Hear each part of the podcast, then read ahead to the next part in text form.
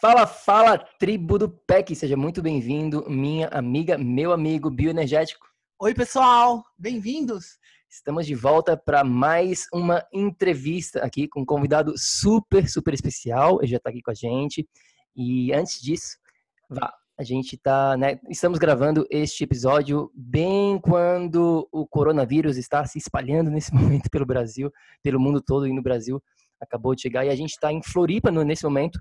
A gente iria viajar na semana que vem para São Paulo e ontem a gente recebeu um e-mail da nossa companhia aérea falando que foi cancelado a passagem. E agora a gente está literalmente ilhado na Ilha da Magia, que não é um lugar ruim para estar nesse momento, né, Mas estamos aqui, a gente está com uma viagem também marcada de volta para Miami no dia 31 de março, então a gente não sabe o que vai estar acontecendo nesse momento. É engraçado porque essa entrevista vai ir para o ar provavelmente depois dessa data, então vai ser legal ver o que aconteceu olhando para trás, né, Vá? Olá, muito obrigada por sua presença aqui hoje. Seja muito bem-vindo ao projeto Energia Crônica. Meu nome é Vanessa Moraes.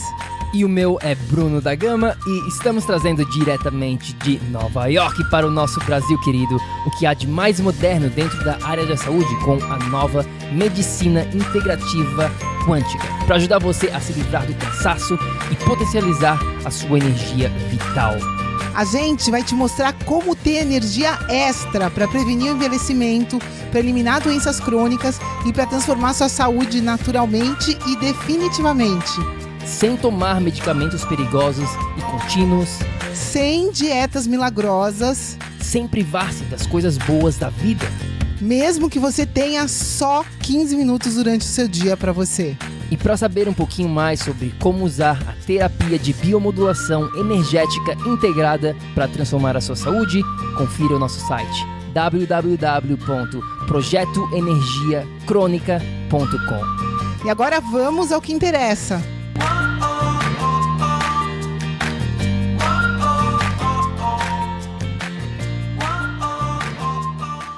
Com certeza, acho que os planos vão naturalmente ser desfeitos, né, sem o nosso controle. A passagem de hoje foi, foi cancelada e eu liguei para a American Airlines, ainda não cancelaram a nossa ida para os Estados Unidos, mas provavelmente isso vai acontecer sim.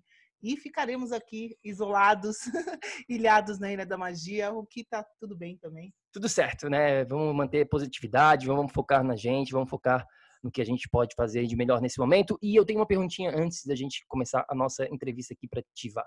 É, deixa eu te perguntar uma coisa. Se eu comer brócolis, que é verde, eu fico verde? Lógico que não. E se eu comer é, mirtilo, né, que é aquele blueberry, que é aquela plantinha, aquela fruta, frutazinha, né, um, roxinha, meio azulada, assim, eu fico da cor azul?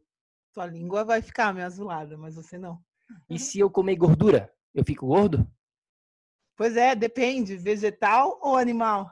Bom, é isso que a gente vai estar falando aqui. Esse vai ser um dos tópicos que a gente vai estar falando é, com o nosso convidado de hoje, Dr. José Carlos Peixoto. Muito obrigado por estar aqui com a gente. Né? A gente estava marcando essa entrevista já há bastante tempo, aguardando. Obrigado, seja bem-vindo. Obrigado, boa noite a todos. E a vocês que nos convidaram para essa entrevista. Vamos lá, então, é, doutor José Carlos, antes de mais nada, a gente sempre gosta de né, conhecer um pouquinho do, do background do nosso convidado. Fala um pouquinho, né, quem que é o, o doutor José. Olá. A ligação tá, tá deu um corte. Oi, tá escutando? Agora sim, tá ok. Tá, vamos Bom, lá. Pode, não fica tranquilo. Tá me ouvindo bem? Tá eu tudo vou... ok aí? Estamos nos ouvindo, né? Eu tô, tô ouvindo sim. É que se às vezes tem um pouquinho de tem um pouquinho de delay, né, do Zoom, às vezes acontece isso, mas tem tá, tá tranquilo. Eu vou, eu é pode ficar tranquilo que eu edito essa parte aqui. Então vamos, eu vou voltar com a é, é pergunta. É, é, isso, é que eu não não, não, não tô te vendo mais, né? Você tá te vendo, é só áudio ou é vídeo também? Não, é só áudio. Ah, ótimo, melhor. Então tá bom. É, tranquilo. Bom. É melhor porque a ligação fica melhor. Claro, lógico, é mais fácil, mas tem razão. Isso. Então tá, eu vou voltar com a pergunta aqui, né? Quem quer falar um pouquinho do background? Então vamos lá, voltando. Então vamos lá para conhecer, começar essa nossa conversa hoje aqui. É, fala para gente um pouquinho, doutor, do background, né? Quem que é o doutor José Carlos Peixoto? Bem, mais uma vez obrigado pelo convite, né? É, na verdade, então, é, é interessante essa pergunta porque eu comecei a me envolver com alguns estudos é, na área de pesquisa médica há muito tempo atrás, há mais de 20 anos, é, meio que sem querer. E, e eu fiz, eu sou clínico geral, né? Tinha feito uma especialidade em homeopatia nos anos, no final dos anos 80. E, mas o trabalho de consultório sempre foi bastante eclético, porque a gente acaba atendendo pessoas uh, de todos os tipos, né? De certa forma, o, a, essa apresentação com a clínica e uma terapêutica homeopática, no primeiro momento, foi bem uh, proveitosa, porque a gente acaba lidando com uma série de desafios médicos de praticamente todos os tipos. Né? A gente tem que levar em conta que nos anos, final dos anos 80 e dos anos 90, eu poderia ir num, num consultório pessoas eh, com quadros bem complexos e que já tinham ido a vários outros médicos. Né? E isso trazia para nós uma informação médica muito interessante do que já tinha sido feito, que não tinha dado certo e tal. Mas, uh, ao longo do tempo, uh, eu sempre tive muito interesse na área de tópicos ligados à ecologia, a cuidados alimentares, poluição ambiental, etc. Né? E no final dos anos 90, eu entrei em contato com uma pessoa que virou meu amigo mais tarde, que é um agrônomo e também ecologista, que nos apresentou ah, numa reunião, ah, um, era um debate, na verdade, ele ia fazer uma apresentação num vídeo sobre temas de interferência uh, da poluição ambiental na parte hormonal, tá? E, e, e isso pode ser considerado uma marca na, no meu processo como médico né? e pesquisador, que eu comecei a me interessar muito pelo tema eh, talvez vocês conheçam, tem a ver com a questão de como a poluição ambiental tem ação hormonal.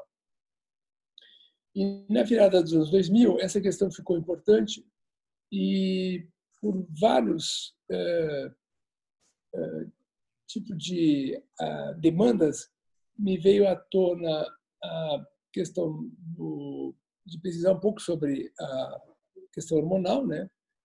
E, concomitante a isso, eu me vi obrigado a estudar um pouco sobre uma partícula muito conhecida de todo mundo, que é o colesterol. Né? Por, que, por que o colesterol entra nesse, nesse cenário? Porque o colesterol é a partícula original dos hormônios esteroides. Tá? E os hormônios esteroides, ah, enfim, tem a ver com a parte hormonal e a, a formação de hormônios da parte sexual e principalmente né, estrogênio, progesterona, testosterona, tudo mais. E aí é o seguinte, abre, a gente começa a estudar um pouco de, de colesterol, entra em contato com uma série de pessoas que tinham umas ideias diferentes. Eu tinha a sorte de ter um familiar que estava nos Estados Unidos, que podia trazer uns livros e sobre o tema. E aí a gente começa a entrar cada vez mais em contato, mais, mais estudo, e a gente então acaba ficando de corpo e alma em estudar qual é a biologia das gorduras corporais. Né? Uhum. Entendi. E foi aí também que veio a ideia do seu blog, né? Que seu blog é chamado Lipidofobia. Eu acho que é assim que se pronuncia, né? Lipido... Exatamente. Lipidofobia. Sim, esse nome é um pouco irônico, né? No que diz respeito à questão do medo da gordura ou do consumo de gorduras em relação às patologias, né? Mas, na verdade, o blog vem bem depois, em função de algumas diretrizes que eu tive que seguir para poder ter um fórum né, de exposição de tópicos com validação teórica mais consistente. É interessante que agora que a gente é mais velho, né, e eu tô eu tenho acesso à internet desde o início dela em Porto Alegre, que é do, dos anos 80, acho que eu, talvez 92, 89, 92 no tempo que era de escada, né? Tu deve, talvez tu conheça isso, aquele modem, aquele barulhinho e tudo mais, né? Então, a difusão de ideias via internet na, na virada do século XX é muito diferente do que é hoje. Tá? Certamente vocês sabem disso, né? Então, o que acontece? No primeiro momento, tu recebe muitas mensagens e a chance de tu poder fazer a confrontação da fonte de informação, de quem está produzindo a informação, qual é a, a base de dados, é era bastante limitada, era bastante difícil, era árduo, né? Então a gente tinha que ser relativamente confidente, confiante em quem estava nos passando as informações, né? Então o primeiro site que eu tive na verdade foi uma outra visão, tá? Esse uma outra visão, ele era um site que tinha ideias e publicações e tradução de textos é, controversos, né? E me pareceu mais tarde que essa maneira como, tava, como a gente estava colocando as coisas não estava adequado aos tempos novos que estavam chegando na virada dos anos 2009, 2010, principalmente. Né? Quando a gente começou a ter mais acesso à informação de qualidade, a fontes de pesquisas, a entender os produtores de informação, que isso era um drama importante naquele tempo. Né? Aí surge lipidofobia, eu acho que é de 2014, né? agora não me recordo mais qual é o, o primeiro primeira publicação, mas ela vem nessa esteira de dar uma informação de nutrição, de metabolismo, de tópicos inusitados, mas tentando ter uma boa base de na qualidade dos dados, né? É, e, e, eu acho que tem muitos assuntos interessantes ali, né, para quem está escutando a gente, para conferir.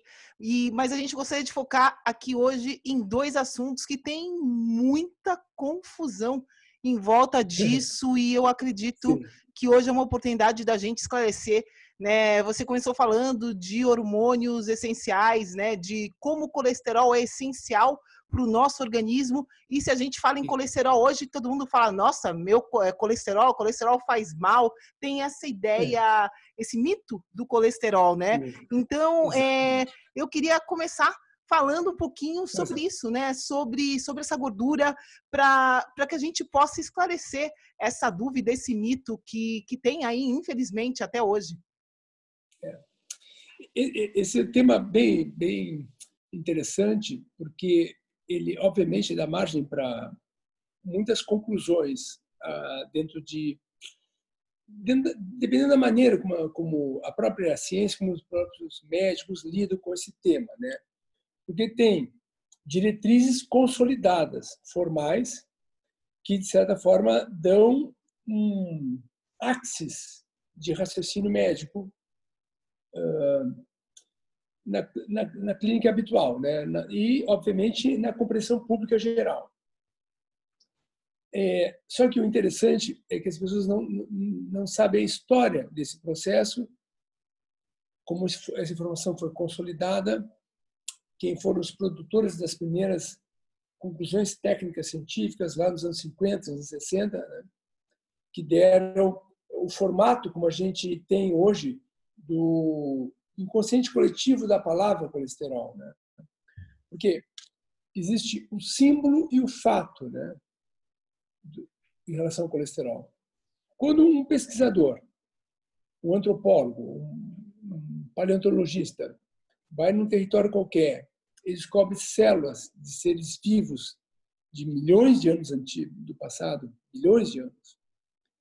Para definir se aquela célula é animal ou não, a célula tem que ter a marca química do colesterol. Isso é importante. Então, o colesterol define um, uma estrutura, a estrutura das células do reino animal. Então, a gente tem que partir desse princípio para poder pensar da seguinte forma: é uma química que o corpo produz para montar seus tecidos, as células, por exemplo. Né? A membrana celular dos animais, do ser humano pelo menos, tem ao redor de 22,5% de colesterol na membrana para a sua configuração. E nós temos trilhões de células corporais para formar os órgãos e o corpo por inteiro. Imagina o seguinte: é como se fosse os, os tijolos de uma casa. Né? A gente pode imaginar, sem tijolos não há uma casa, em princípio. Né? Então, sem colesterol, não há células. E não havendo células, não há o ser, não há o ser vivo, não, não há o animal, não há o ser humano. Né? Se a gente entende esse valor, por exemplo, na composição do tecido nervoso, do tecido cerebral, o colesterol deve ocupar um percentual de 25% eh, da demanda de produção endógena. Quando as taxas de colesterol estão elevadas frente ao número que a gente chama de taxa ideal, cabe a pergunta, né? Da onde vem esse colesterol? Porque, quem é que produz o colesterol? O colesterol é produzido pelo fígado. A produção do colesterol pelo fígado é uma demanda, é uma exigência das percepções que o organismo tem das suas necessidades. Então, seria muito oportuno, quando alguém pensa simplesmente nisso, o colesterol elevado, uma boa pergunta seria: por que ele está elevado? Quem é que está fazendo o fígado deixar ele em taxas além daquelas que a gente imagina serem as normais? Certo. É, doutor, eu queria dar um passinho atrás aqui e falar em, termo, em, termos práticos, assim, né, para quem, para o nosso amigo bioenergético aqui que não conhece, não está muito familiarizado com né, o colesterol em si, né? O que, que é esse colesterol, assim, de uma maneira bem simples para a gente entender é. e por que que ele é realmente ele é importante para a nossa saúde? Então, o colesterol é uma molécula de 27 carbonos que uh, participa da membrana fluida dos animais. A célula dos, do, dos, animais, ela um, é um órgão dinâmico, né? E para esse, esse, dinamismo, ele tem uma membrana lipossolúvel, né? liproteica, desculpe. Essa membrana liproteica, ela tem que manejar a entrada e saída de líquidos, íons e outras substâncias do território celular para o território extracelular. Né? Então, essa configuração do jeito como a gente funciona como, como espécie, né, depende dessa fluidez celular, da membrana celular. E isso é obtido pelo colesterol. Nas plantas, por exemplo, tem membrana de celulose, que dá um formato mais ou menos estático do tecido vegetal. Né? Isso é uma diferença importante. Então, o manejo da, trocas osmóticas, de troca de substâncias químicas valiosas para a célula, depende dessa, desse elemento né, da membrana celular. Do, por outro lado, né, o colesterol, então, é uma parte super importante da composição neurológica. Né? E o colesterol é a alma dos esteroides. Aliás, foi por isso que eu me interessei muito por, pelo tema logo lá no início, há uns 20 anos atrás. Quando tu fala de esteroide, está falando de quê? De testosterona, de estradiol, de corticoides, que são os hormônios ligados ao estresse, né? da progesterona, que é o hormônio ligado à capacidade é, gravídica, né? a aldosterona, que controla também, junto ao rim, aos rins, a saída de minerais. Né? Então, e de certa forma a gente pode dizer o seguinte: os esteroides garantem a sobrevivência da espécie humana, né? Porque gerencia a reprodução e também a altivez. A testosterona dá também uh, para os seres humanos, para o homem especial, né? Capacidade de luta, de, de, de, de caça, de sobrevivência, de proteção da espécie, né?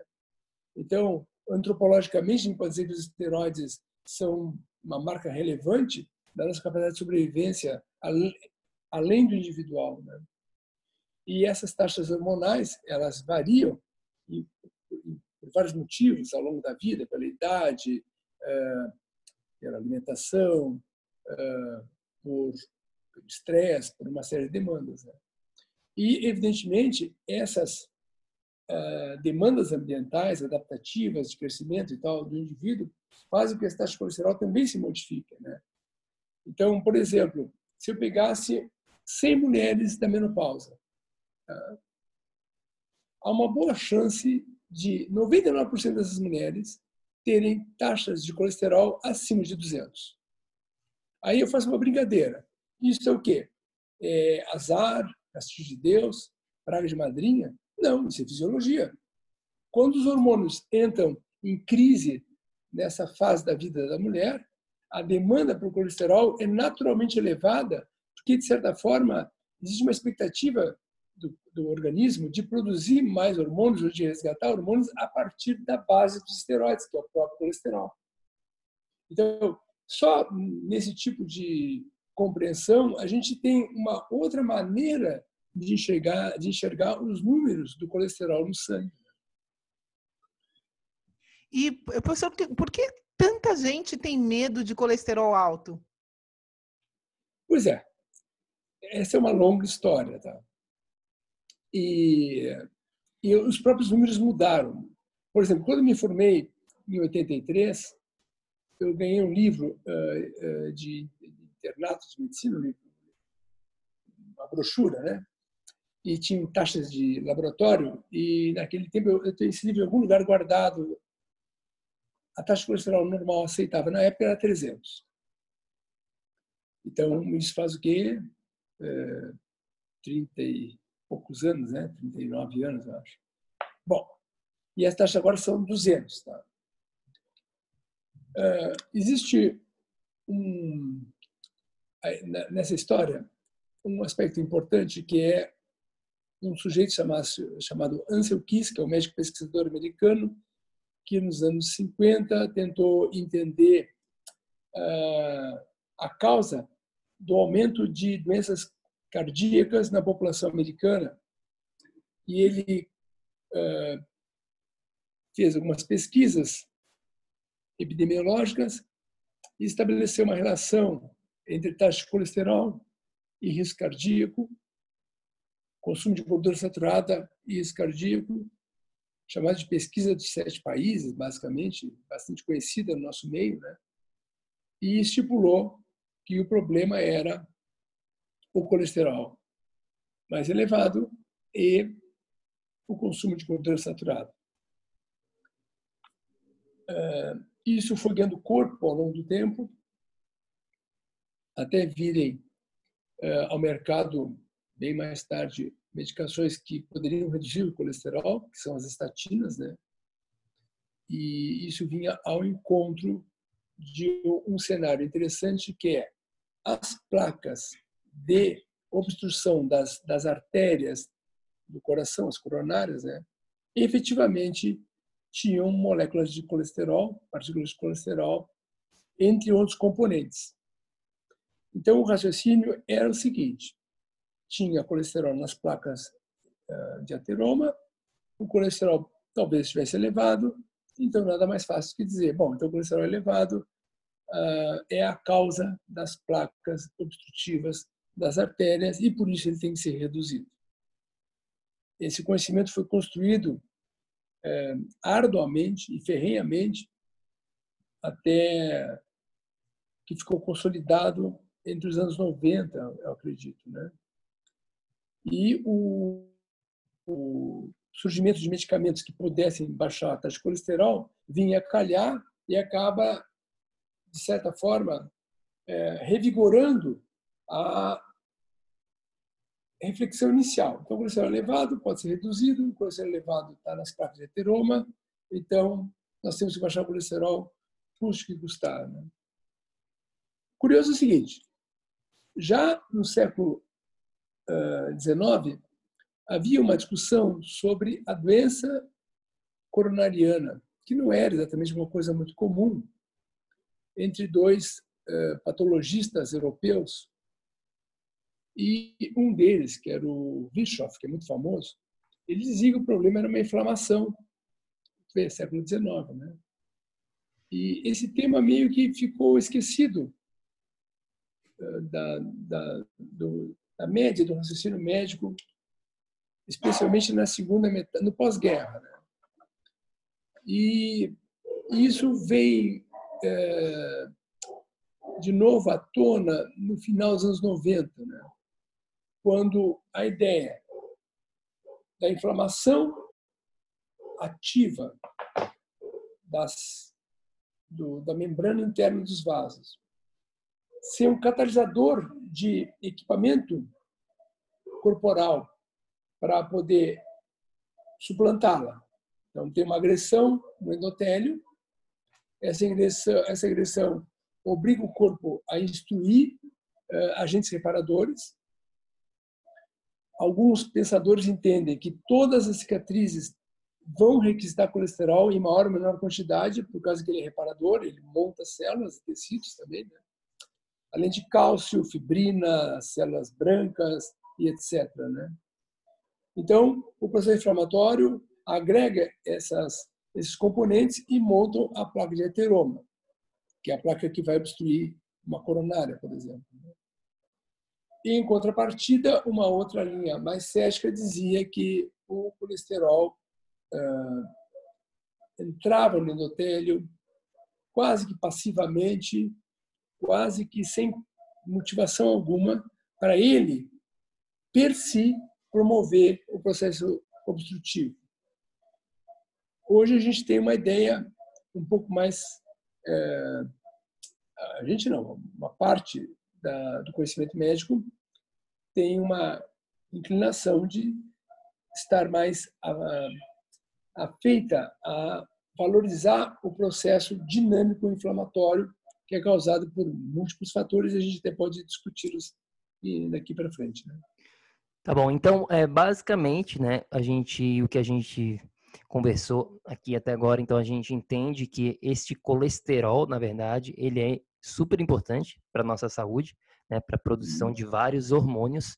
Todo mundo sabe que os hormônios são bem importantes, né? A gente vê a vida através das lentes dos hormônios, a gente costuma falar isso aqui dentro do PEC.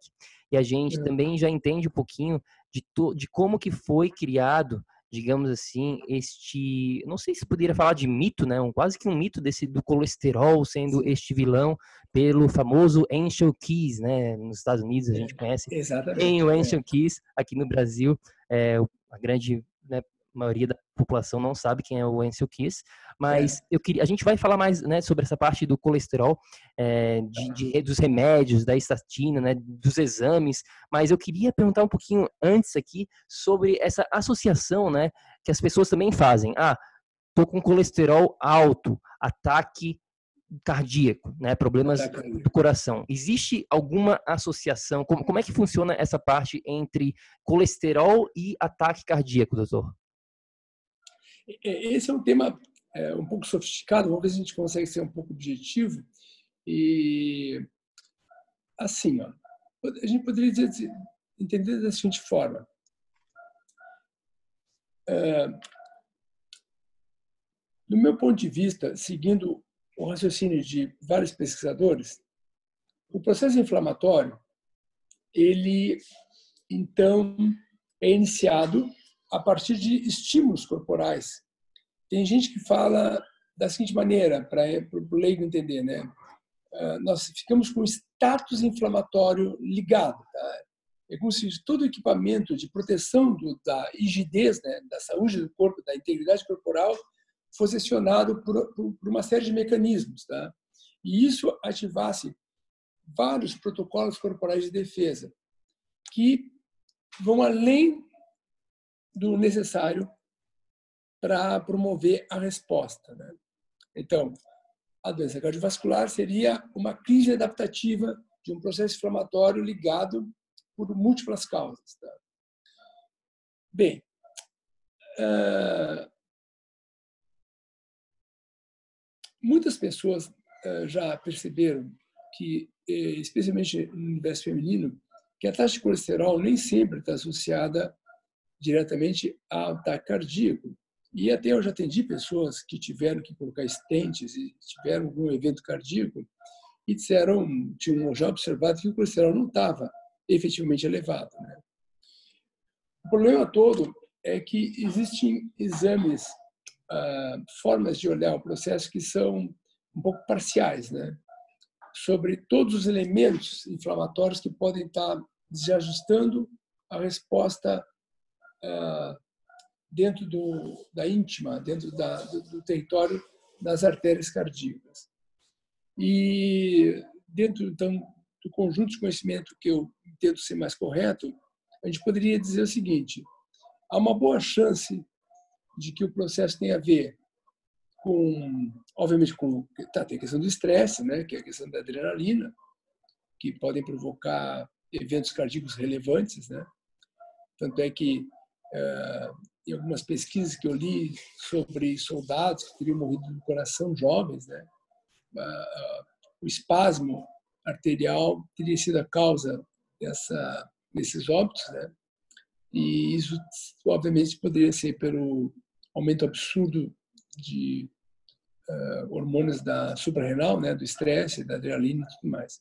Mas, em todo caso, em pessoas mais velhas, de um modo geral, está associado à, à crise alguns tópicos que nem sempre são bem observados, né? e que dizem respeito especialmente a uma outra parceria importante do processo cardiovascular e da avaliação metabólica, que é as taxas de insulina. Né? Então, há uma boa chance de que pessoas com insulina continuamente elevada tenham mais chance de ter eventos cardíacos. A gente também sabe que quando uma pessoa tem um abdômen, né, um homem tem mais de 90 centímetros, a mulher mais de 80, ele tem mais risco cardíaco. Né?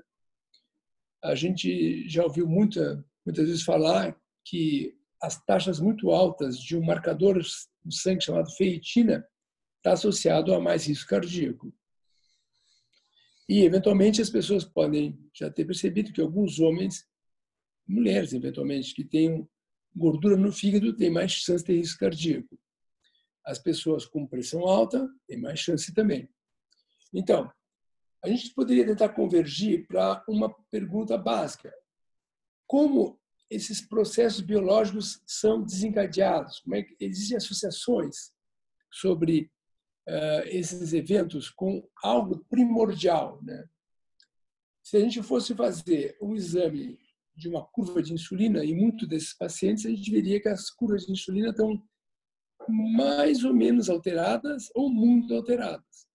Então, há uma boa chance de que a forma como esse organismo lida com o influxo de glicose, eh, que faz haver um estresse pancreático, que faz haver aumento da insulina, uma dificuldade de manejo energético, fazendo com que haja mais reserva energética pela gordura corporal, essa reserva energética em tecidos abdominais gera uma um tecido gorduroso pró-inflamatório, porque libera substâncias inflamatórias, e no rolar do tempo, a soma desses eventos faz com que vários marcadores fiquem é, meio que antecipando o risco do evento cardíaco. Né?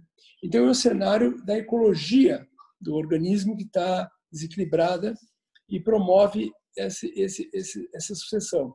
No final das contas, o colesterol vai participar de alguma maneira desse processo, porque ele é um elemento que o corpo utiliza em praticamente todos esses cenários para construir tecidos, para construir, construir o próprio tecido gorduroso, para construir ah, os hormônios que vão estar mais ou menos ativados, ah, eventualmente corrigir cicatrizes como as placas de ateroma, etc. Né? Então, é, é esse olhar holístico né, que a gente precisa tentar eh, visualizar, mentalizar para poder é, ter uma visão maior do que, que é um evento cardíaco, né? entre outros tantos que acontecem nessas doenças cardiovasculares, como AVC, crises hipertensivas e tudo mais. Né? É, eu, isso que você falou, né, é fundamental. Na verdade, é muito bom que já tenham profissionais que tenham essa visão, né? Graças a Deus, porque é, é realmente é, existe, né, uma corrente da, da medicina convencional que permanece bastante rígida, né? E, enfim, e eu não consigo ver é, um sucesso em uma abordagem rígida sem ser holística, né? E uma das coisas que eu vejo bastante, que comprometem bastante a saúde a longo prazo, é justamente esses remédios para reduzir o colesterol, como a estatina, né? Eu acho hoje, hoje em dia eu, eu, não posso dar muito minha opinião aqui, mas é, já estou dando. Eu acho um absurdo focar só no remédio sem alterar o estilo de vida e tudo, tudo mais que você mencionou, né? E eu tive um é. caso muito próximo de um colega meu com, que com 41 anos de idade teve um ataque cardíaco, que é o que a gente está falando aqui né, dessa associação, e começou desde essa idade já a tomar a estatina e não mudou mais nada na vida dele. Ninguém nunca direcionou o estilo de vida ou alimentação, alguma coisa assim. Então, é, o senhor pode falar um pouquinho né, dessa, desses remédios para reduzir o colesterol, o que fazer, enfim, como ajudar as pessoas que tomam esses remédios já, se elas têm algum jeito de reduzir né, esses remédios, o que, que pode ser feito? Pois é, há um tempo atrás, numa apresentação que eu fiz é, para um grupo de profissionais de saúde, é, ficou essa pergunta sobre as pessoas que tomam a medicação quais aquelas, aquelas que a gente teria que ter um pouco de cautela para dizer a necessidade ou a falta de necessidade de manter o uso uh, de substâncias que são, na melhor das hipóteses, anti-inflamatórias, secundariamente anti-inflamatórias, né? E que tem uma série de potenciais riscos associados, já bem conhecidos, especialmente as dores musculares, né? para a gente ficar só num. Né? teriam vários outros. Ah, tem estudos que mostram que o uso de estatinas ah, amplia muito o risco de diabetes, por exemplo, o que seria até uma ironia, né? já que a diabetes é justamente um fator de risco para a doença cardiovascular e para o AVC. Né? Mas uh, essa questão do estilo de vida é um tópico talvez o mais crucial que tem que ser lembrado para todos que estão dispostos a entender o processo inflamatório. Uh, Hoje, a gente já sabe, porque até a Associação Americana de Diabetes reconheceu que uma intervenção nutricional, que a gente chama de dieta de baixos carboidratos, pode ser uma abordagem única de equilíbrio da diabetes, especialmente os pacientes com diabetes que não têm complicações configuradas, estruturadas, né? lesões né, insuficiência cardíaca, insuficiência renal, é, doenças vasculares, angiopatia periférica, enfim, né? uma série de outros dramas. Bem, então aí nós temos uma abordagem de intervenção de estilo de vida. Isso não é uma coisa simples, porque as pessoas têm muita dificuldade de absorver esse conteúdo, levando em conta que tem uma série de convicções eh, sociais que dão âncora a, a, uma maneira de uma média de, pública de raciocinar. Né? Isso limita, às vezes, a compreensão que é, tem gente que fala que é dissonância cognitiva, né? quando a gente lida com um conceito que parece tão extravagante para quem está ouvindo que a pessoa não, não consegue entender o que está sendo dito, não, não, não tem uma ideia clara do, do recado, né? Então, assim, por exemplo, eu tenho um familiar que tem diabetes desde os 50 e poucos anos e ele me contou, eu acredito que seja verdade, que quando ele foi no médico que descobriu a diabetes dele, o médico disse: Bem, como o senhor está bem de vida, né, tem noção bem construída, tem o seu jeito de viver, o seu jeito de se alimentar e tal, o senhor está no diabetes, eu acho que não vale a pena dizer para o senhor mudar muito a sua alimentação, então eu vou lhe dar remédio.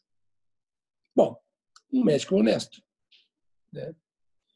Mas, evidentemente, ele deixou nas entrelinhas que poderia haver outras abordagens que exigiriam que essa pessoa mudasse seu jeito de viver.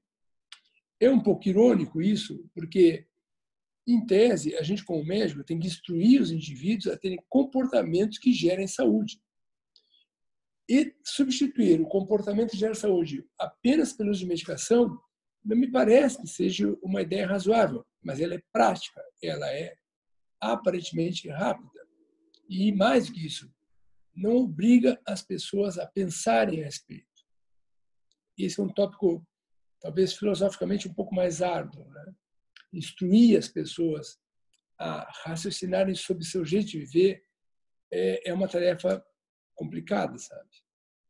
E, enfim, esse deve ser um obstáculo importante. É, é, efetivamente, é mais fácil para os médicos pensarem em medicação do que terem que gastar um bom tempo da consulta explicando por que, que elas têm que trocar a alimentação para terem resultados. É, eu acho que, de certa forma, o raciocínio mais singelo, meio causa e efeito, tipo, colesterol dá e tomando remédio para colesterol, a pessoa não vai ter mais ataque, depois de já ter tido um, muitas vezes, né? É, no imaginário da população é uma excelente solução. Por quê? Porque a pessoa não precisa fazer muito mais do que isso. Talvez vá ouvir uma palavra simples. O senhor precisa perder peso. Ah, muito bem.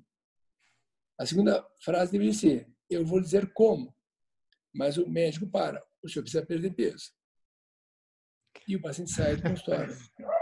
O que, que eu faço, né? Perder peso. Muito bem. Eu gostei de perder peso, né?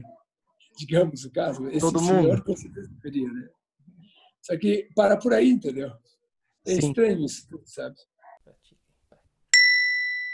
Olá, espero que você esteja gostando desse episódio do podcast. Eu só gostaria de te falar que se você está cansado, com falta de energia, se você está enfrentando problemas na sua saúde, mais do que isso, se você está buscando uma solução definitiva para os seus problemas, vem conhecer um pouco mais sobre a terapia de biomodulação energética integrada lá no nosso site. É só ir no projetoenergiacrônica.com. Entre em contato com a gente, manda suas dúvidas. E agora a gente vai continuar com o nosso episódio do PEC.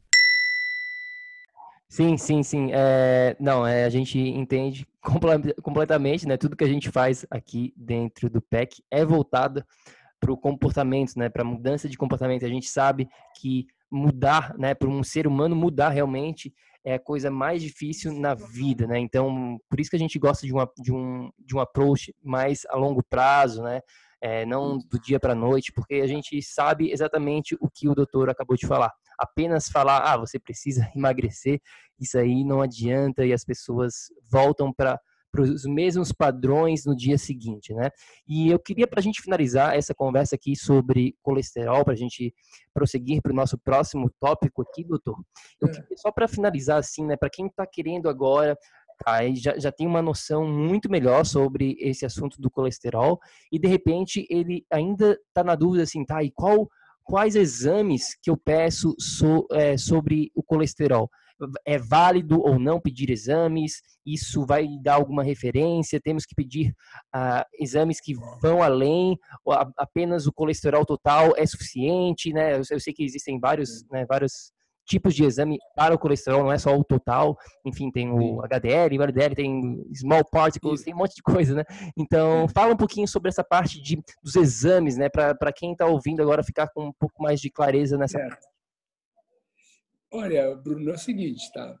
É, tem, tem, tem, algumas questões sobre os exames, que é a dinâmica dos exames disponíveis é, nos laboratórios uh, populares, né, os que estão por aí, assim, porque teriam talvez recursos de alguns exames sofisticados a nível de pesquisa, né? Por exemplo, a gente pede no perfil lipídico o colesterol total, o colesterol HDL, o VLDL, o LDL, né? a gente sabe que se fosse avaliar o LDL, as ganhas, né, teria que saber as partículas pequenas e densas e as grandes e flutuantes, por exemplo, né? Porque se o LDL está elevado, entre aspas, né? Mas estiver basicamente é, às custas de partículas grandes, tá? Isso não tem nenhuma representação de gravidade de risco cardíaco, tá? Porque a chance delas oxidarem e promover lesões é, é muito pequena, né? Tem os triglicerídeos, que é uma coisa muito importante. Eu até, inclusive, até tem no, blog, talvez tenha, tenha sido lido, né, no site de Pitofobia, que existe um, um, um, um, jeito de pensar sobre a taxa de colesterol total sobre HDL, que é um cálculo uh, trivial nos consultórios. Né? Tem que ser, o ideal é 3, né? HDL sobre total. Então, digamos, se o colesterol total fosse 210, o ideal seria ter uns 70, daria três vezes, né? O limite máximo uh, é 5, né? Então, nesse caso, se fosse 5 HDL, poderia ter 350 de colesterol total. Se tivesse 350 de colesterol total, colesterol total, a maior parte dos meses vai achar que tem que tomar simvastatina, né? Mas, na verdade, estaria dentro dessa, dessa relação tida como ainda dentro da normalidade estatística. Mas tem uma outra, um outro cenário que a gente tem que levar em conta, que é o cálculo do colesterol HDL e as taxas de triglicerídeos. Tá? Eu sempre digo aos pacientes que eu analiso no consultório que os triglicerídeos, eles formalmente não devem ser mais de 150. Mas os triglicerídeos não são formados pelo fígado diretamente, né? como o colesterol é, como partícula componente das tecidos corporais. Já o triglicerídeos é mais energia na forma de lipídio, que é formado as coisas da alimentação, principalmente amido, né? açúcar e amido. Então, os triglicerídeos é 150, mas tem um outro limite. O melhor cálculo é os triglicerídeos em relação ao risco cardíaco não pode ser mais que o dobro do HDL. Então, digamos, se o HDL da pessoa é 35, 40, e a pessoa tem os triglicerídeos de 110, 110 parece um bom número, mas se o HDL é 40, o limite é 80, para dar 2, né? Então, na verdade, aqui já tem um problema a pessoa deve estar tendo um fluxo de alimentos que aumenta os triglicerídeos acima do ideal. Eu tenho uma reflexão sobre, muito particular sobre esse cenário. Tá? Ah, de um modo geral, daria para dizer o seguinte: quando o colesterol HDL é abaixo de 40 e os triglicerídeos são altos ou super altos, bem acima de 200, 230, sei lá, 300 mil, sei lá, é, e, ou uma distância muito grande entre o colesterol HDL e a taxa de total, com os triglicerídeos acima do dobro, eu costumo dizer que essas pessoas têm uma dificuldade tremenda de lidar com o consumo de carboidratos. Tá? E, de certa forma, eles têm mais chance de estarem ah, com futuro diabético, tá? para usar uma palavra, uma terminologia bem suave. Né?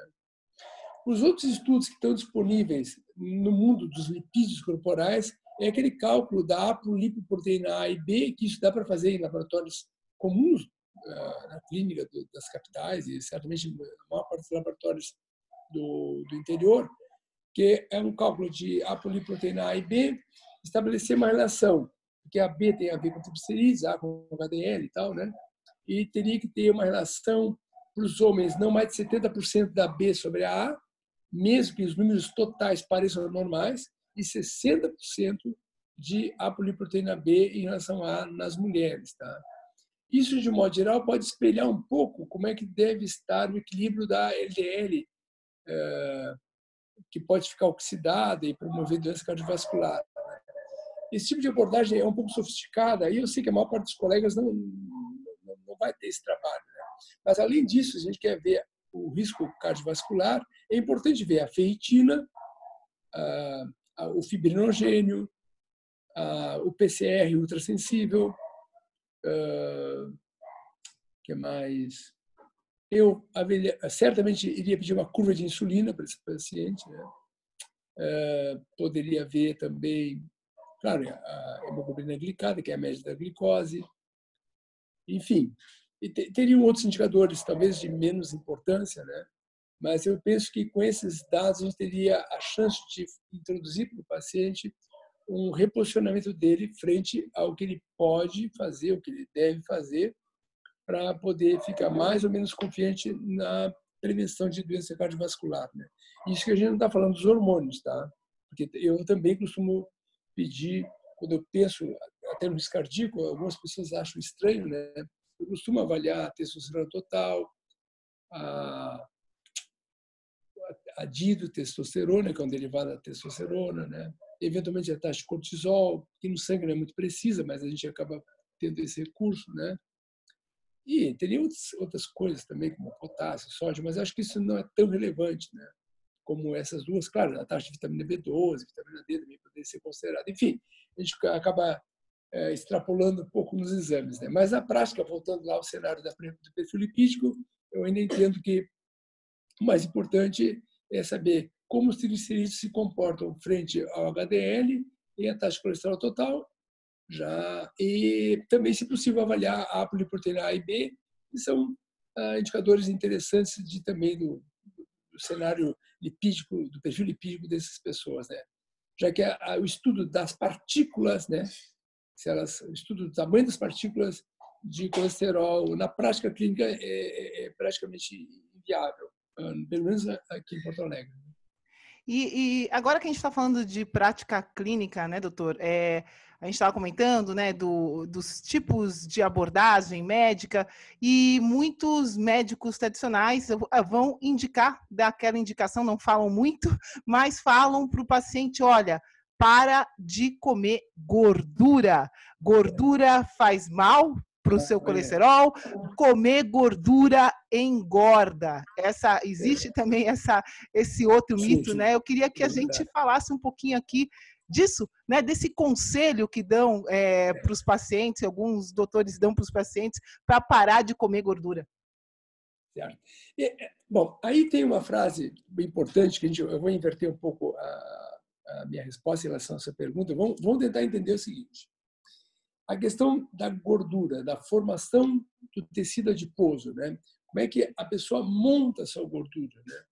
Eu, entendo que isso é, é um erro de conceito a partir de uma percepção, digamos assim, é, bem empírica, que faz sentido nos nossos ouvidos. Porque a gente não pode esquecer, tudo que parece faz sentido fácil, a gente costuma acreditar, né?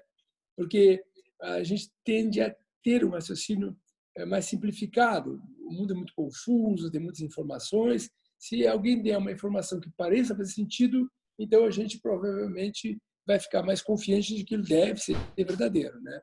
Essa é terrível, uh, que tem, tem a ver com a questão das associações com as relações causais, que é um tópico dos nossos grupos, né, de discussão sempre levantado.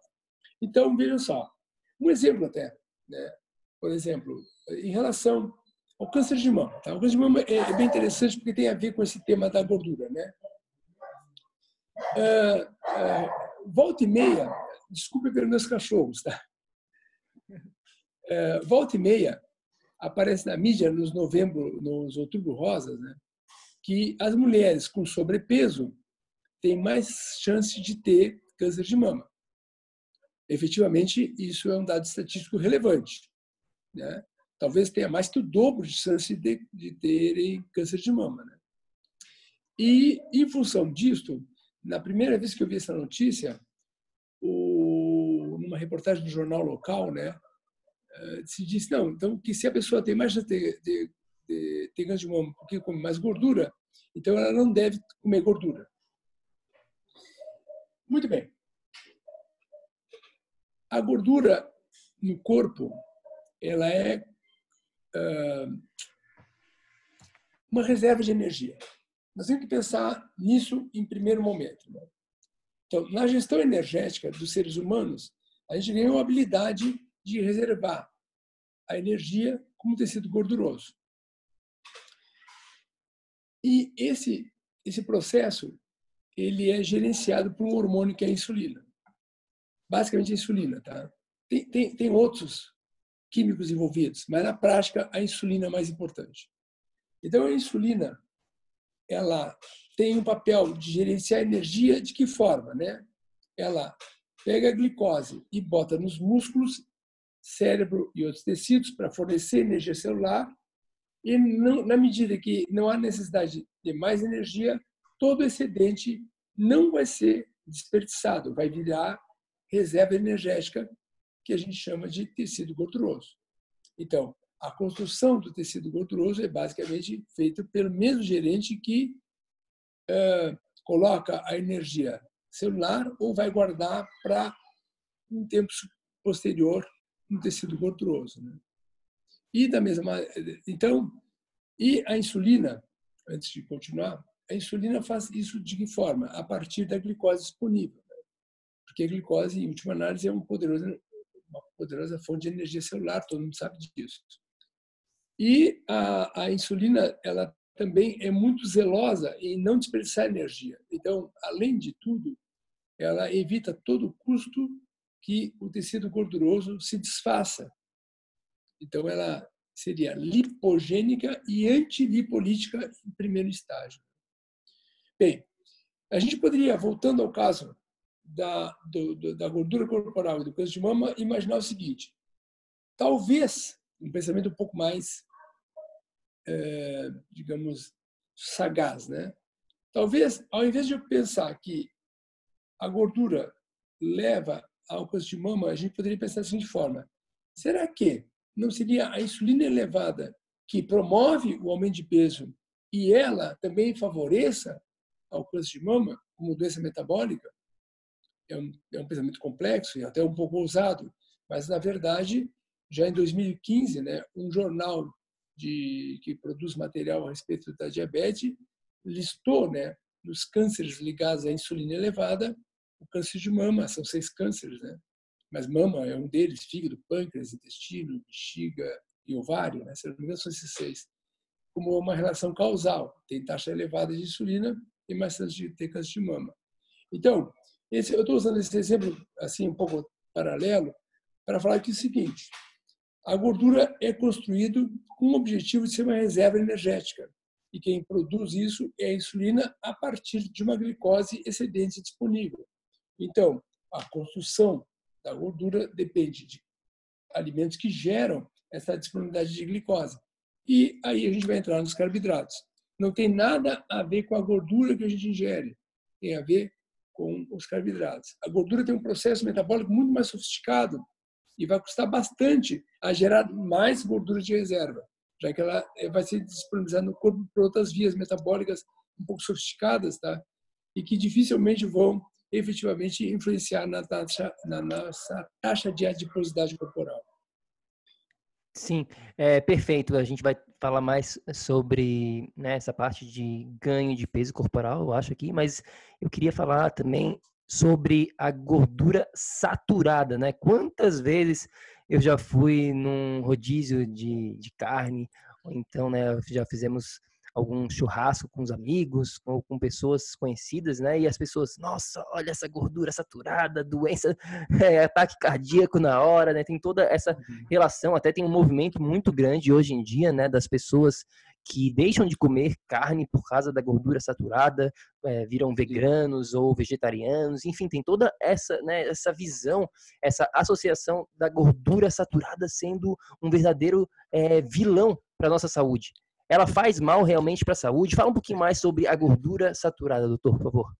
Bem, é, a gordura saturada, eu até publiquei um artigo, é, eu creio que foi há uns dias atrás, um pouco mais de uma semana, de que vai haver uma solicitação aos agentes que dão as diretrizes nutricionais americanas para que não haja mais limite de gordura saturada alimentar, uma vez que eles não são mais justificados pela ciência. Né? Já houve uma série de uh, processos de investigação disso nos últimos 5, 10 anos, né? e já há uma forte corrente uh, na Europa e nos Estados Unidos para que esse, esse uh, pensamento de que tem que haver um limite na gestão de gordura saturada não, não, não, não seja mais algo de preocupação real. Né? Então, a gordura saturada também tem a ver com o Ansel Keys, lá nos anos 50 e tal, né? É uma percepção uh, complicada uh, e a gente teria que entender isso sobre vários vieses. Uh, embora a gente não, não seja advogado de nenhuma teoria conspiratória aqui, né? a gente tem que tentar entender isso de uma forma um pouco mais ousada e, ao mesmo tempo, pensar o que, que aconteceu nesses anos que levou o conceito da gordura saturada a ser o vilão. Eh, ele havia relacionado o Ansel Keys a quantidade de gordura saturada ingerida média com uma associação quase linear, né, quase direta de eh, aumento de risco cardiovascular. Tem um livro chamado Mitos do Colesterol, por sinal, existe, de fato, um livro chamado Colesterol Mitos, Mitos, né, Colesterol, Mitos of Colesterol, do Franz Koff, né, que é o médico europeu, né, dinamarquês, se não me engano.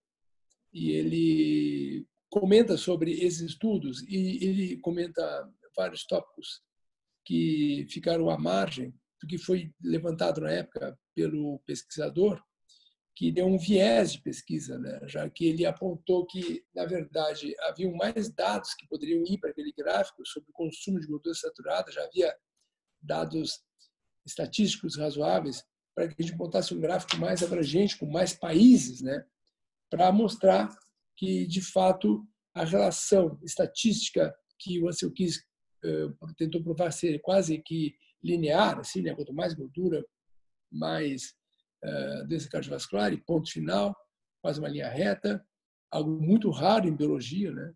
E de fato, quando o, o coloca todos os dados juntos, o gráfico fica bastante anárquico, tá? Então a gente não vai perceber essa relação direta entre o consumo de gordura saturada e a doença cardiovascular. E é interessante porque as, os países que costumam ter mais doença cardiovascular, eles, de um modo geral, eh, são países eh, que têm mais, mais capacidade de consumo. Né? Então, e eventualmente os países que têm mais capacidade de consumo, talvez consumam mais produtos de origem animal, porque os produtos da proteína animal geralmente é um pouco mais cara que as outras fontes alimentares, né? E os países também mais ricos eh, teriam mais longevidade, quem tem mais longevidade também tem mais chance de doença cardiovascular. Enfim, tem várias questões que a gente pode levantar aqui, e se a gente tentar entender também a, a, a situação macro né, da, da, da, da, disponibilidade alimentar e a capacidade de consumo. E houve também um evento importante que depois da Segunda Guerra Mundial a, indústria uh, química ela vai penetrar fundo nas casas do hemisfério norte e vão surgir muitos produtos que até então a humanidade não tinha contato tão fácil, né? Especialmente os derivados do petróleo. E a ideia de poder ter eh, produtos de todos os tipos disponibilizados pela indústria seria um importante eh, lastro para movimentar a cadeia econômica. Né? Quando o Ansel Keys listou essa questão dos riscos cardiovasculares estarem associados à alimentação, principalmente, especialmente a gordura saturada, que teoricamente teria mais relação com as taxas de colesterol, que é fácil de pensar dessa forma, né? Qualquer um pensa assim. Ao mesmo tempo, vai, ao mesmo tempo, né, vai surgir é, uma onda de produtos frutos da indústria química com é, foco na alimentação, né? Então, embora a hidrogenização de gorduras fosse um processo mais antigo, a introdução das margarinas, por exemplo, dos anos 50 em diante, se mostrou uma estratégia alimentar que vinha a calhar com a perspectiva de que gorduras de origem animal faziam mais mal para o coração. O processo econômico que isso seria, é, seria estimulado a partir daí era colossal, porque haveria, obviamente, a indústria de sementes, a indústria de agrotóxicos, a, a fomentação das vias de transporte, o uso de caminhões, de implementos agrícolas, de indústrias transformadoras de grãos para formar óleos que gerassem produtos alimentares, que indústrias de embalagens e efetivamente se poderia ter produtos disponibilizados ao consumo final a partir de múltiplos processamentos a gente tinha que provar que esse processamento vale a pena. Então, se a gente diz que a manteiga, que é gordura saturada, faz mal, e a margarina, que é um produto de origem eh, industrial, faz bem, e isso já está disponível, inclusive por um preço mais acessível, a gente teria, então, o melhor dos mundos. Né? Porque a gente poderia manter uma boa roda econômica e tendo lastro médico para mostrar que esse era um processo que deveria ser seguido. Esse tema não é, é uma elucubração, porque efetivamente foi o que aconteceu. Mais do que isso, né, as pessoas pararam de usar banha para trocar por gordura vegetal e uh, usar óleos de origem vegetal também, substituindo uma série de componentes tradicionais da, da alimentação anterior, né? para confecções de bolos, pães e frituras e todo sortimento de coisas. Né? Então, se a gente disser de forma direta que o médico acaba sendo um cúmplice de um processo econômico de forma assim consciente, a gente não vai estar falando a verdade. Houve uma construção múltipla de conceitos que, de certa forma, geraram uma nova maneira de múltiplos consumidores interagirem, tendo como uma validação uma ideia aparentemente sensata de que a gordura saturada aumenta o colesterol e vai entupir as artérias. Isso foi promovido até por, por eh, propagandas eh, nos Estados Unidos, né, onde a pessoa via na televisão uma, um indivíduo pegando a gordura que estava na geladeira, dura, né? ou quase dura, deixando no, no ambiente e botando na, na, na, pia, né? e travando o, o cano de esgoto, né? o cano de saída da água da pia. Ele pegava aquele cano, mostrava na televisão, mostrava a gordura toda acumulada dentro do cano da pia e mostrando para o consumidor americano por que, que ele deveria abrir mão da gordura saturada, porque ela ficava dura, entupindo os nossos os vasos. Né? É sim, isso. sim. É, é, verdade. Até para uma dica aqui para o nosso amigo bioenergético que está nos escutando. E se você quiser ir mais a fundo, é claro, se você precisa falar inglês, porque o que eu vou falar aqui para você é uma fonte, né, de um, é. de um site aqui que se chama é uma uma pessoa, na verdade, é o nome do site é o nome dela, que se chama Denise Minger, tá bom? Denise, ah, né? Denise excelente. e Minger é M-I-N-G-E-R.com. Ela tem uns blogs muito legais, ela tem uns bem completos sobre isso que a gente está falando aqui, sobre essa parte do da doença do coração, calorias vindo da gordura, doença saturada, doença eu quis, ela explica muito bem toda essa parte Isso. também, né? E, e, claro, com certeza no blog do doutor também tem com certeza tem conteúdo sobre isso também, né? Então fica a é, dica. ela é excelente, eu, eu, gosto muito dela, conheci o trabalho dela muitos anos atrás, acho uma pessoa fenomenal, uma pensadora, né?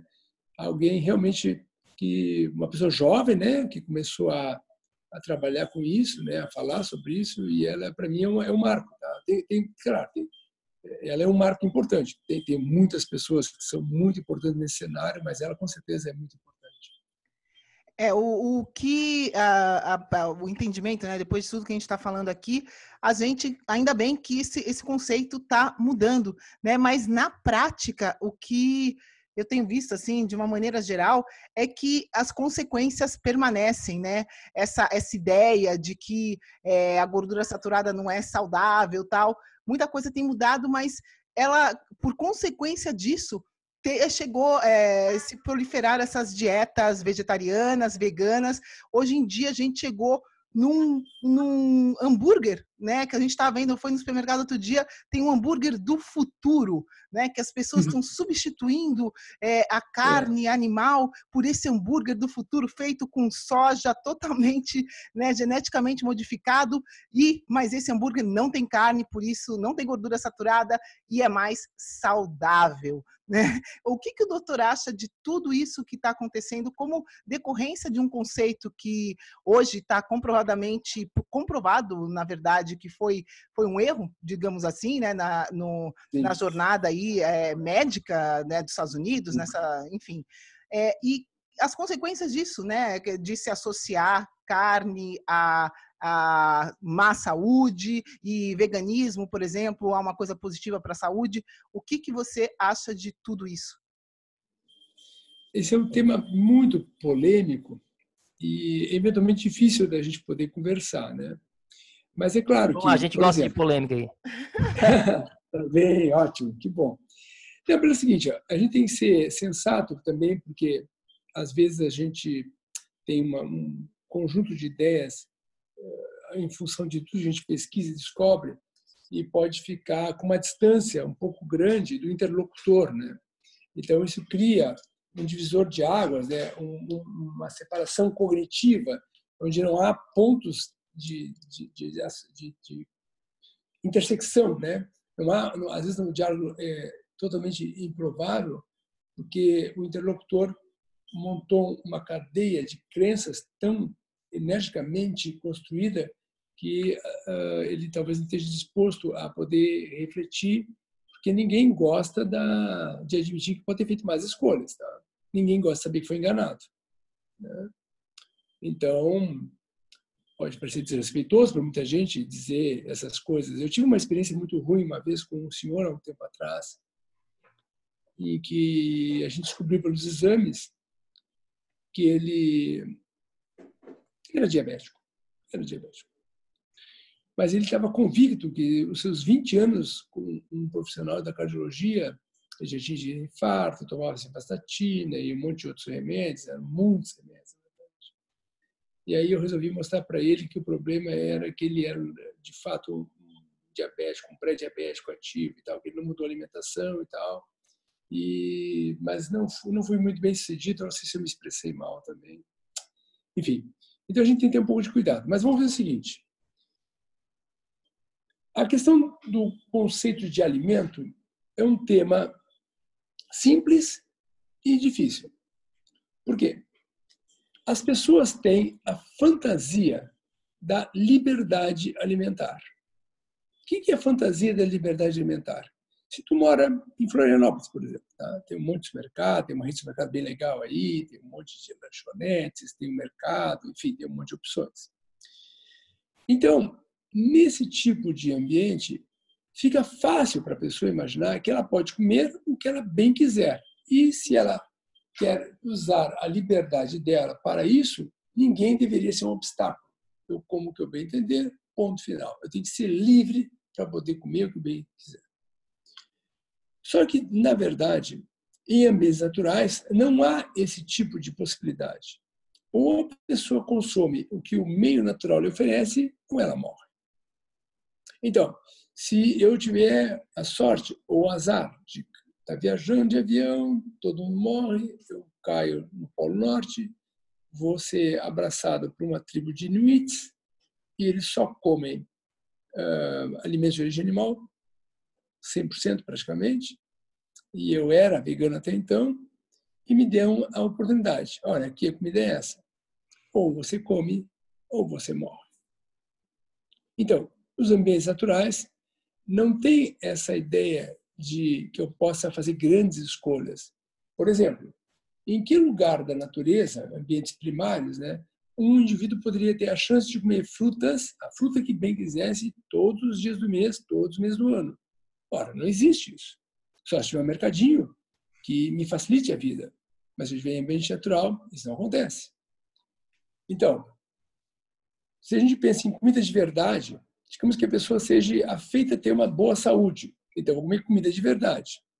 Eu acho bem improvável que os hambúrgueres de origem vegetal, em qualquer raciocínio, por mais é, elástico que seja, por mais mágico que a pessoa seja em fazer raciocínios, eu duvido que ele consiga botar esse tipo de produto como um alimento de verdade. É, ele é, na verdade, um ultraprocessado. Eu até tinha colocado no nosso site, né, que o Dr. Ansel Malhotra fez um levantamento dos 10 fast foods que têm mais chance de dar risco cardíaco e os sete primeiros são todos à base de uh, hambúrgueres de origem vegetal, que são, na verdade, alimentos ultraprocessados. Então, essa transferência de usar alimentos processados com rótulos saudável é um golpe de marketing, né? primeiro golpe de marketing usando uma boa vontade, pessoas que acreditam, caíram nessa história de achar que o alimento tem que ser X ou Y por causa da gordura saturada, etc. Né? Então, quando a gente para para pensar, se as pessoas pudessem parar para pensar só nesse pequeno prisma, né, eu acho que já haveria uma chance dela entender que algumas posturas alimentares podem ser complicadas, podem ser filosóficas, políticas. Eu não quero entrar no mérito, elas podem ser justas, válidas. Tudo bem, não há, não há, não há problema. Só que o fato real é que a comida de verdade, em ambientes primários, são ofertas naturais de adaptação ou simplesmente a morte.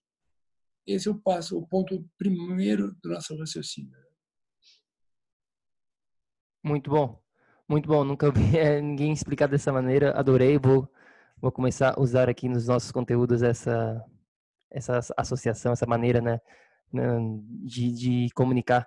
esse pensamento. É, doutor, a gente podia ficar né, conversando aqui, aqui por mais é, por horas e horas, mas a gente está é. chegando ao, ao, nosso, ao fim da nossa conversa, nosso bate-papo claro. hoje aqui. E eu queria, né, a última pergunta aqui, penúltima na verdade, é, perguntar um pouquinho né, se, se pudesse deixar uma mensagem final aqui para o nosso amigo bioenergético que está nos escutando nesse momento, é, que queira né, ter mais energia, quer ter mais disposição, quer ter melhor performance cognitiva, quer né, ter essa saúde, quer se tornar, a gente chama aqui de um verdadeiro milionário energético, né? Qual que seria a mensagem final, uma frase, um pensamento ou né, uma, uma mensagem de uma maneira geral aqui?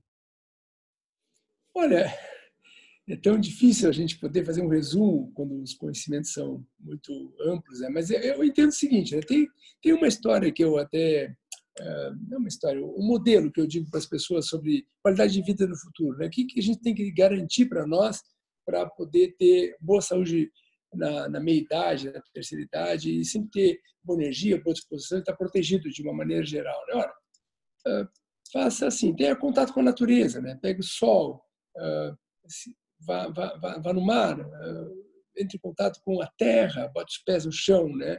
Uh, tenha uma higiene do sono, faça, faça todos os procedimentos possíveis para ter um bom sono, relaxe, medite, enfim, né? Tenha uh, contato, interaja com, com seus ciclos de amizades, tenha uma boa vida afetiva, né? Que faça boas escolhas alimentares com alimentos de verdade, alimentos reais, né? Alimentos que não, não, não, não, não sejam muito processados e tal, que de preferência não tenham agrotóxicos, né? e que se mantenham ativos. Né? Ah, não precisa ser um, uma pessoa que faça academia ou que faça maratona, mas que fique ativo, né? que, que, que caminhe, que, que, que se levante a todo momento, que, que seja uma pessoa que utilize o corpo, o potencial do corpo de poder uh, utilizar suas articulações, né? de pular, brincar, saltar, de rir, eu entendo que essas coisas bem simples assim fazem uma brutal diferença ao longo do tempo, né? E especialmente tem a mente aberta, né? Tem a mente aberta. Né? As convicções não nos ajudam a serem melhores pessoas. Pelo que eu tenho percebido, as convicções nos tornaram pessoas muito escassas, muito muito exíguas, né? E que estão se dividem, né? Então a gente, especialmente agora, a gente está envolvido nesse processo super complicado do coronavírus, né? Eu acho que a gente vai aprender, por bem ou por mal, né? Que a gente tem que estar ligado, aprender a mudar, aprender a refletir, a reponderar o que é importante, né? Acho que essa é uma mensagem que eu deixaria nesse momento, né? Muito obrigada, né? E que nesse momento as pessoas possam aprender a se cuidar para se preparar para o que deve é para frente, né? Para a próxima, porque Sim. a gente sabe que que outras ameaças virão e quanto mais a gente se cuidar, mais forte a gente vai conseguir passar por qualquer que seja a ameaça, né, doutor? É verdade, claro, é isso mesmo. E para quem quiser se preparar, para quem quiser saber, saber mais sobre o seu trabalho, o que que a gente, quais são as fontes, como que o nosso amigo que está escutando a gente aqui pode encontrar o seu trabalho, doutor? Bem, eu tenho, eu tenho então um site que que é o lipidofobia.com.br, né? que ali tem todo o material que a gente tem produzido. Eu tenho tentado ser bem cuidadoso e bastante assim é, inédito em algumas publicações, em alguns jeitos de, ver as, de a gente ver as coisas. Né? Tem também, ali tem o meu, tem um e-mail né, de contato, tem recados e tal. E a partir do, do próprio site dá para tem no Facebook também tem a minha página que é José Carlos Peixoto, né, do Facebook. A pessoa pode me adicionar se achar conveniente. Né? E tem também o Instagram, é, que está relacionado, que aí só procurar também pelo Dr. José Carlos Peixoto, também vão me achar. Enfim, não é tão difícil, hoje a internet facilitou bastante as coisas, né? Aí lá vão encontrar telefones, endereços se quiserem consultar e tal, né? Então tem, não, é, não é muito difícil, não. Perfeito. Eu vou botar uh, o site na descrição deste episódio, né? Tá, vai estar tá, vai tá tudo lá certinho. E mais uma vez, obrigado, doutor, por vir hoje aqui e compartilhar, né? Tanto conhecimento. A gente tem muita coisa para conversar. A gente focou nesses dois tópicos que a gente achou que vai ser super relevante, né? Para todo mundo aqui. Obrigado mais uma vez. Olha, obrigado pelo convite. Uma boa noite para vocês e se cuidem aí com o coronavírus, tá? Muito obrigada. Vamos se cuidar, sim. Estamos se cuidando. Obrigada por estar aqui com a gente hoje. É isso aí. A gente fica por aqui. Meu amigo bioenergético, obrigado por estar aqui. E lembre-se sempre: ação, ação, ação, para que você também possa viver num estado de energia crônica. A gente se fala no próximo episódio. Fica com Deus. Tchau, tchau. Tchau, tchau. Ei, ei, ei, ei, ei. não desliga ainda não. A gente quer te convidar para vir descobrir como a revolucionária biomodulação energética integrada pode te trazer energia extra naturalmente, para você poder prevenir o envelhecimento, para eliminar doenças crônicas e para transformar sua saúde de vez. Entre em contato com a gente no projeto energiacrônica.com. Grande abraço e até já! Até o próximo episódio.